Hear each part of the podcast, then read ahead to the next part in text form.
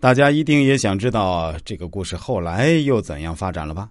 下面啊，就来细细听完吧。小付的妈妈一听，心里自然特别高兴啊，因为她每天做梦都想自己儿子早点结婚，让他早点抱上大孙子。于是他马上打听起这女孩子情况，在哪里工作呀？多大啦？多高？多胖？家住在哪里？家里都有些什么人？当老同学一说到女方是在市医院上班，这小付妈妈心里就咯噔一下，不会又是上次那个女孩吧？她连忙对老同学说：“我要先面试一下这个女孩子，等我看上眼了，再安排我儿子和她见面。”虽然老同学心里不愿意，但是碍于情面，还是答应了，带着女孩来到小付家楼下，等着小付妈妈下来。正好奶奶在楼下散步，看到了女孩，那不就是丽丽吗？奶奶和丽丽打了招呼，就聊开了。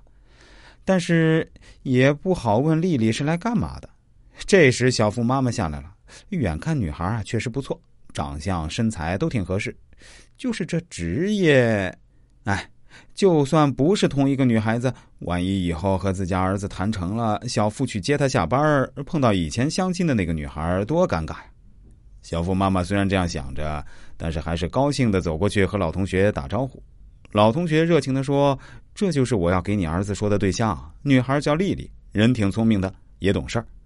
奶奶一听这事儿就明白了，于是赶紧对小付妈妈说：“你看，这就是他们的缘分。我就老实告诉你吧，这就是我和你儿子说的那个女孩子，也是后来物业梅姐给介绍的那个。这你说这三个不同的人介绍的竟是同一个女孩，这不是缘分是什么呢？